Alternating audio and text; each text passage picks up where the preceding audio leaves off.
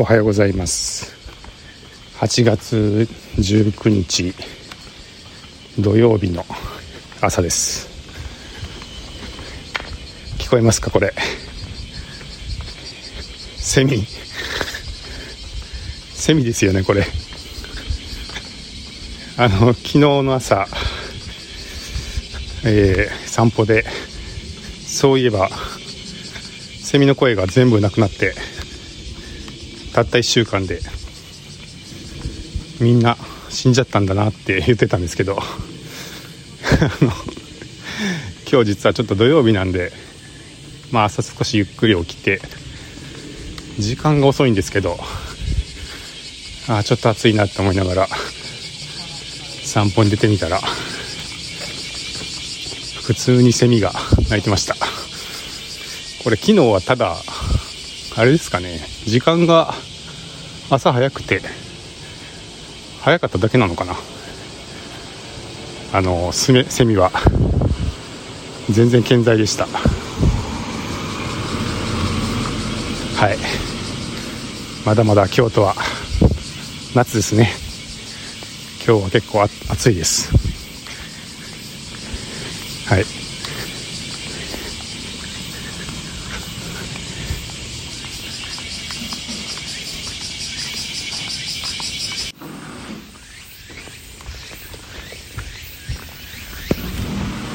え、ちょっと森の方にやってきました。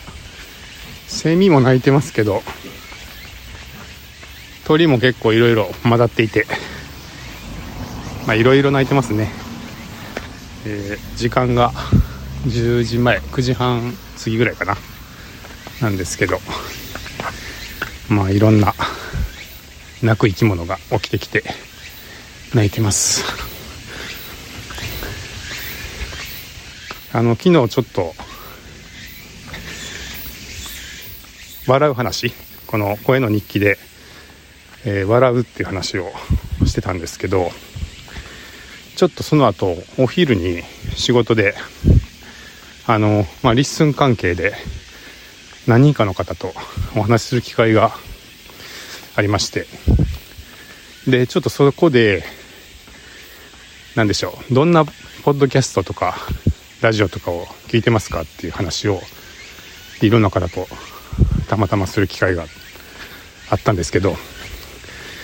でそこでねなんか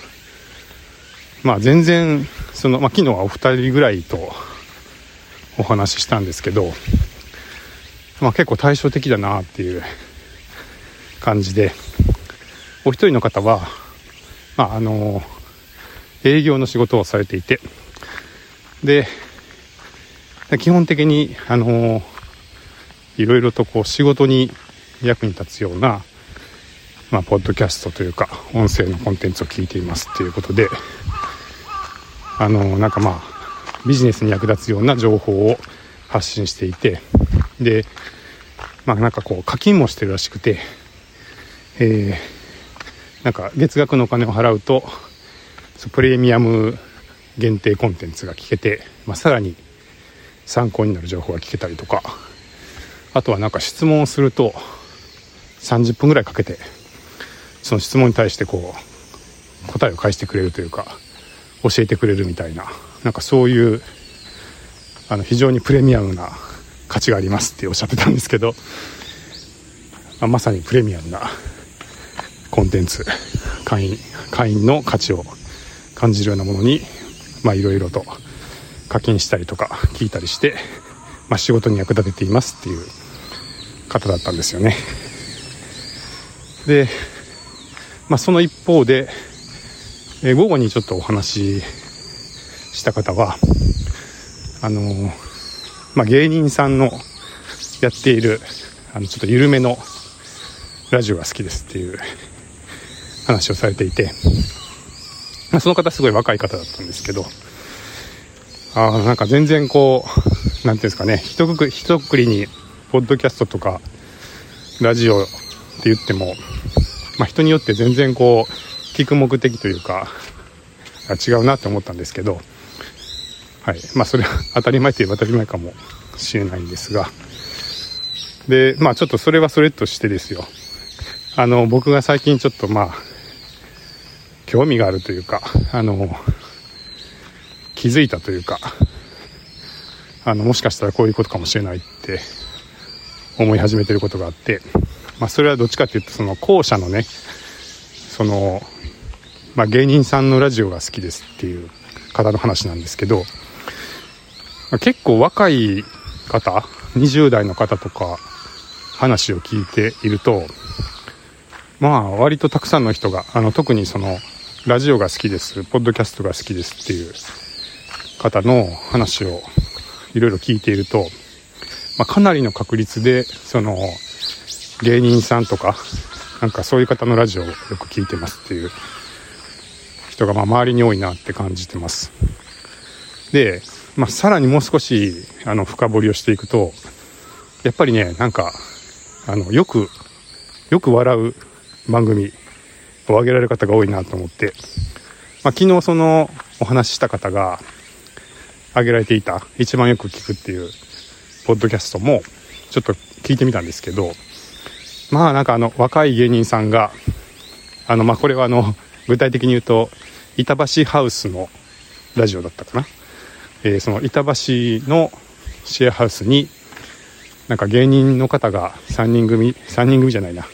えー、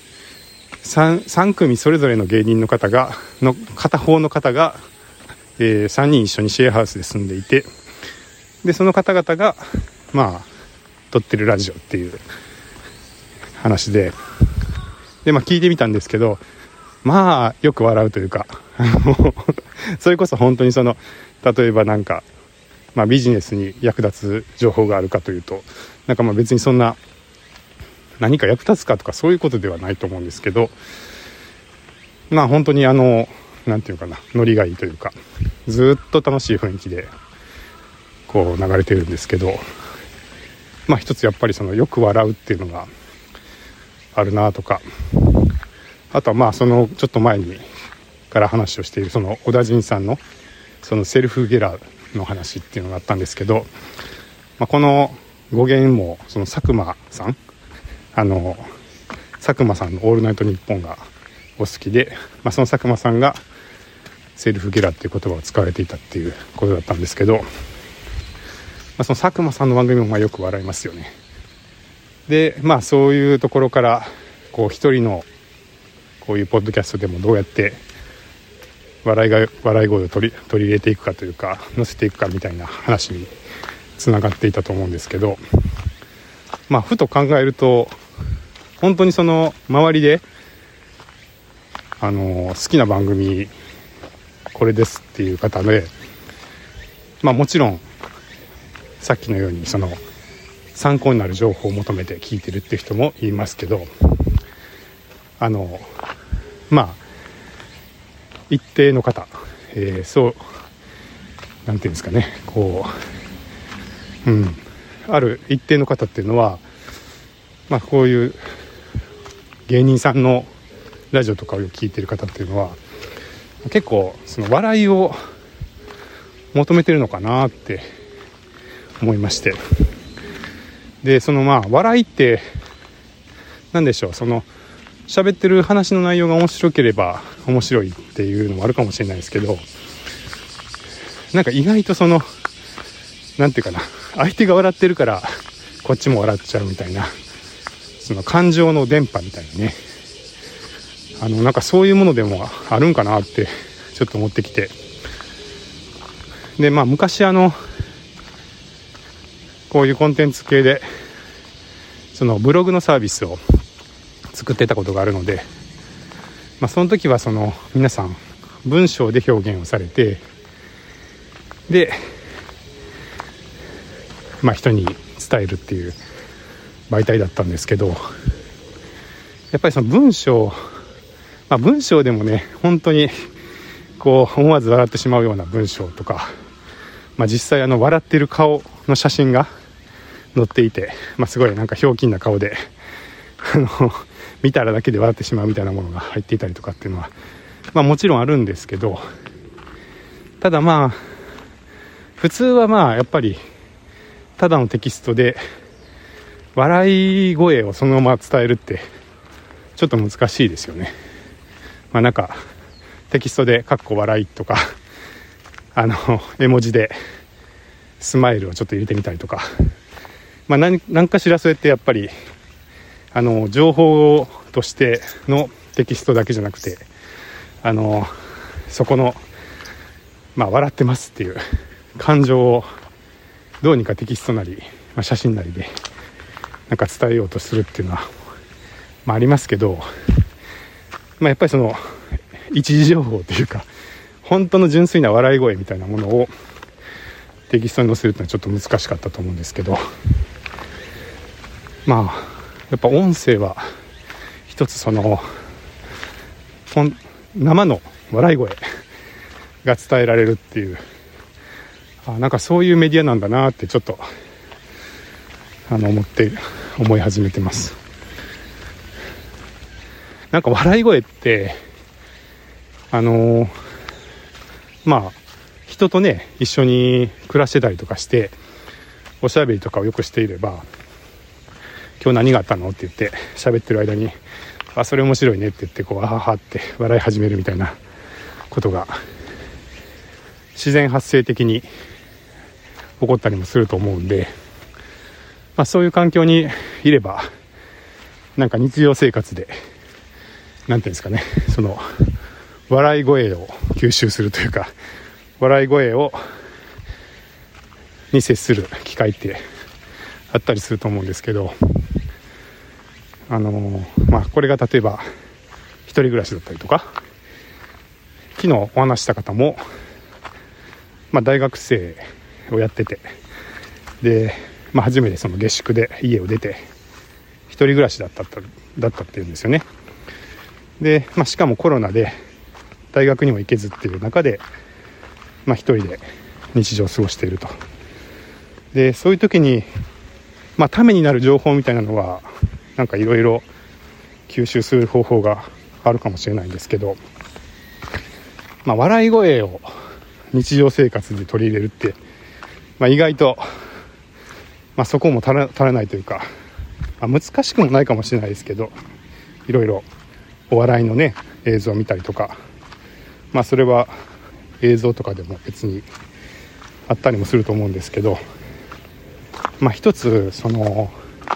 笑い声の多い音声コンテンツっていうのが例えばその家事をしながらやってる時になんかちょっと楽しくなるような笑い声が聞こ聞こえるとかなんかそういうことがなんかまあコロナもあるのかもしれないですけど、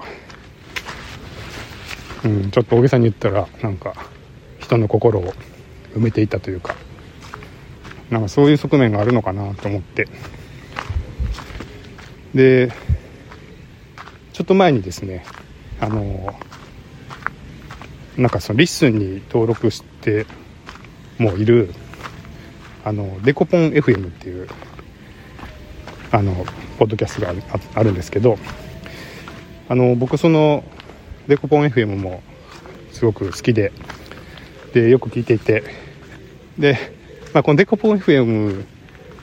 そうですねなんかあのドライブですごい眠たくなった時とかに